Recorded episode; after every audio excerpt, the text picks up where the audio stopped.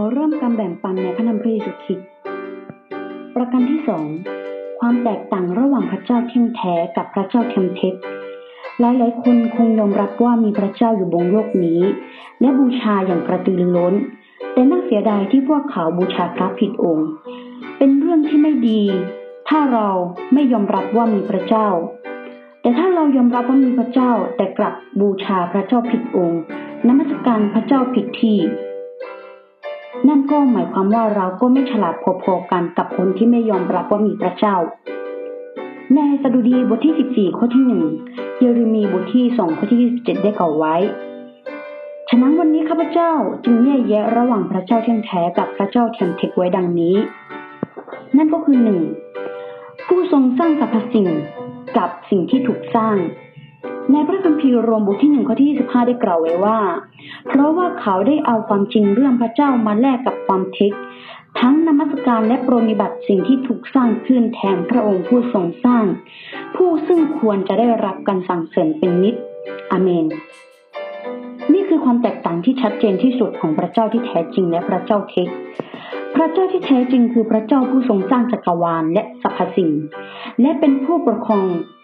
ทั่วฟ้าและแผ่นดินโลก พระองค์ทรงสร้างทุกสิ่งที่มองเห็นได้และจับต้องได้ และพระองค์ทรงเป็นพระเจ้าที่แท้จริงและทรงประชนอยู่ ในยอห์นบทที่หนึ่งข้อที่หนึ่งถึงสามในโคโลสีบทที่หนึ่งข้อที่สิบหกได้กล่าวไว้ว่า พระเจ้าคือพระเจ้าที่ทรงพระชนอยู่มีชีวิตอยู่ส่วนพระเทียมเทคทั้งหมดก็ถูกสร้างขึ้น หรือสรรพสิ่งในท้องฟ้า นกในท้องฟ้า สัตว์บนดิน สิ่งมีชีวิตในทะเลในพระ คัมภีร์สดุดีบทที่หนึ่งและสิบห้าข้อที่สี่ได้กล่าวไว้ว่า รูปเคารพของพวกเขาเป็นเงินและทองคำเป็นผงงานของมือมนุษย์ ทุกสิ่งที่ล้วนถูกมนุษย์สร้างขึ้นนั้นไม่ใช่พระเจ้าที่เที่ยงแท้ แต่เป็นพระเจ้าที่เทียมเท็จจากตรงนี้เราสามารถเห็นได้ว่า พระเจ้าที่เทียมเท็จนั้นเป็นรูปเคารพที่เป็นเงิน เป็นทอง เป็นเหล็ก เป็นไม้ที่ผู้คนสร้างขึ้นมา สิ่งเหล่านี้ล้วนเป็นผลงานของมนุษย์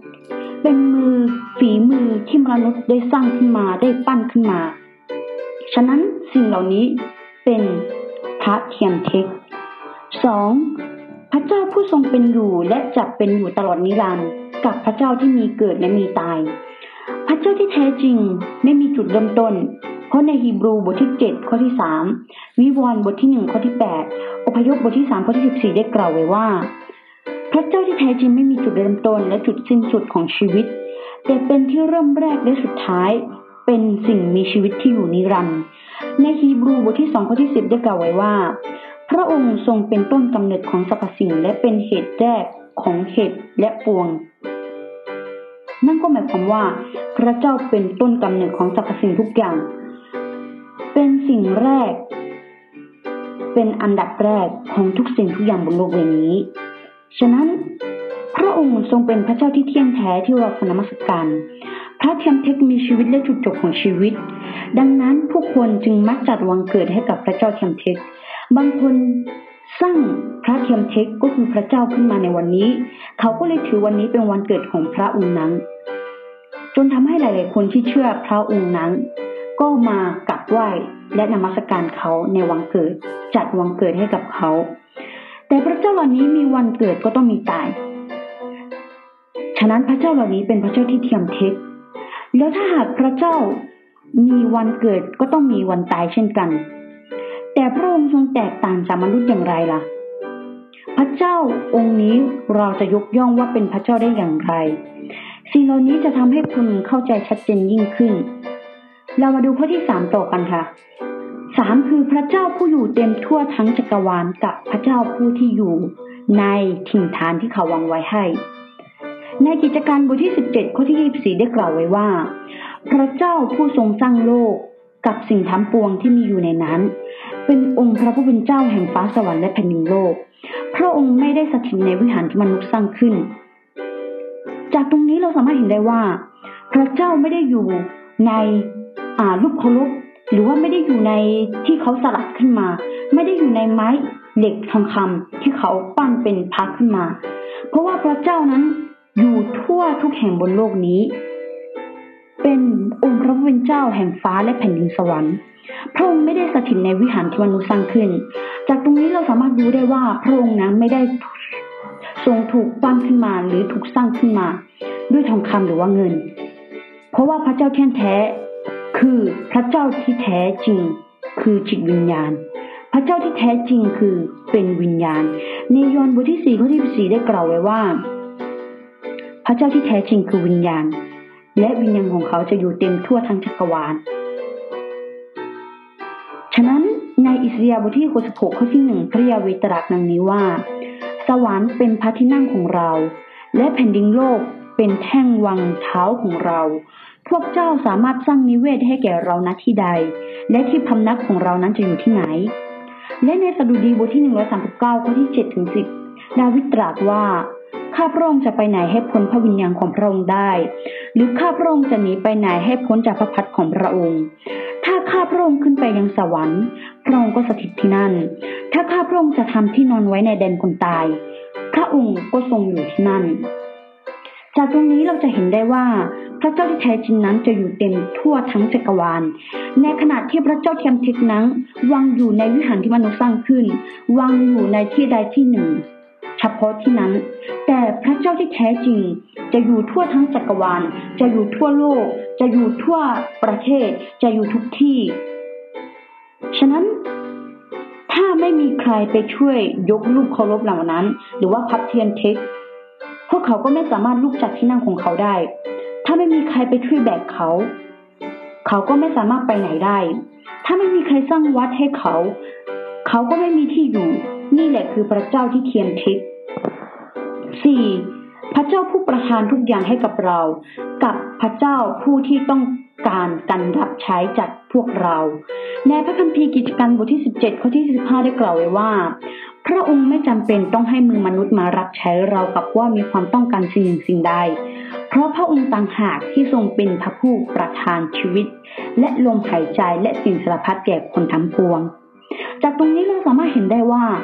พระองค์พระเจ้าที่เที่ยงแท้นั้น ไม่จำเป็นต้องให้มนุษย์นั้นมารับใช้ เรากับว่าเขาต้องการสิ่งหนึ่งสิ่งใด เพราะพระองค์ต่างหากที่ทรงเป็นพระเจ้า เป็นพระผู้ทรงอยู่บนฟ้าสวรรค์ที่ประทานสิ่งที่เราต้องการให้กับเรา ไม่ว่าจะเป็นชีวิตของเราลมหายใจของเรา และสิ่งสารพัดที่เราต้องการต้องใช้ในชีวิตประจำวัน สิ่งเหล่านี้ล้วนแต่เป็นพระเจ้าที่ประทานให้ ไม่ใช่เราไปประทานให้กับพระเจ้า ฉะนั้นพระเจ้าที่แท้จริงไม่ต้องการให้เรารับใช้พระองค์ ในสดุดีบทที่ 50 ข้อที่ 12 ได้กล่าวไว้ว่า ถ้าเราหิว เราจะไม่บอกเจ้า เพราะพิภพและสิ่งสารพัดที่อยู่ในนั้นเป็นของเรา จากตรงนี้เราสามารถเห็นได้ว่า พระเจ้านั้นเมื่อเขาหิว เขาไม่ต้องการให้เรามารับใช้นำเครื่องบูชา หรือว่านำเนื้อสัตว์อ่านำอ่าน้ำแดงหรือว่านำสิ่งของต่างๆ ไปบูชาให้พระเจ้ากิน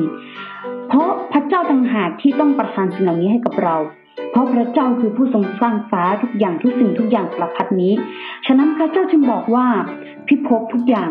และสารพัดที่อยู่ในบนโลกใบนี้ ในจักรวาลนนี้ล้วนเป็นของพระเจ้า ฉะนั้นอย่างไรก็ตาม พระเจ้าเทคไม่ใช่กรณี พวกเขานั้นต้องการให้มีคนมารับใช้พระเจ้าเทคนั้นนำอาหารมาให้เขากิน เขาต้องการให้มนุษย์เราล้างล้างชำระร่างกายของเขาให้สะอาด เขาต้องการให้มนุษย์นั้นไปทำความสะอาดที่นั่งของเขา และเขาก็ไม่สามารถเดินได้ด้วยตัวเอง ฉะนั้นมนุษย์จึงต้องแบกพวกเขาในขบวนพาเหรดและอีกมากมาย คุณคิดดูสิว่าพระเจ้าแบบนี้ควรค่าแก่การสักการบูชาไหมพระเจ้าที่ไม่มีชีวิตพระเจ้าที่ไม่สามารถหากินได้ด้วยตัวเอง ทันทันๆที่เขาเป็นพระเจ้า พระเจ้าที่ไม่สามารถไม่สามารถทำอะไรให้เราได้ มีแต่เราที่ต้องไปนำนมัสการบูชานำสิ่งเหล่านั้นไปให้เขาห้าพระเจ้าที่มีชีวิตกับพระเจ้าที่ไม่มีชีวิต ในเยเรมีบทที่สิบข้อที่สิบได้กล่าวไว้ว่า พระเจ้าที่แท้จริงคือพระเจ้าผู้ทรงพระชนอยู่ในหนึ่งที่โมธีบทที่หกข้อที่สิบหกได้กล่าวไว้ว่า มีแค่พระเจ้าองค์เดียว เป็นพระเจ้าที่อมตะในปฐมกาลบทที่ 21 ข้อที่ 33 ได้กล่าวไว้ว่า พระเจ้าเป็นพระเจ้าองค์เดียวที่นิรันดร์ในโยบบทที่ 12 ข้อที่ 10 ได้กล่าวไว้ว่า พระเจ้าเป็นแหล่งกำเนิดของทุกสิ่งของทุกชีวิต แต่นี่ไม่เป็นความจริงสำหรับพระเจ้าที่เทียมเท็จพระระเจ้าที่เทียมเทพพวกเขาล้วนตาย พวกเขาไม่มีลมหายใจและไม่มีชีวิต ในพระคัมภีร์สดุดีบทที่115ข้อที่5ถึง7ได้กล่าวไว้ว่า รูปเหล่านั้นมีปากแต่พูดไม่ได้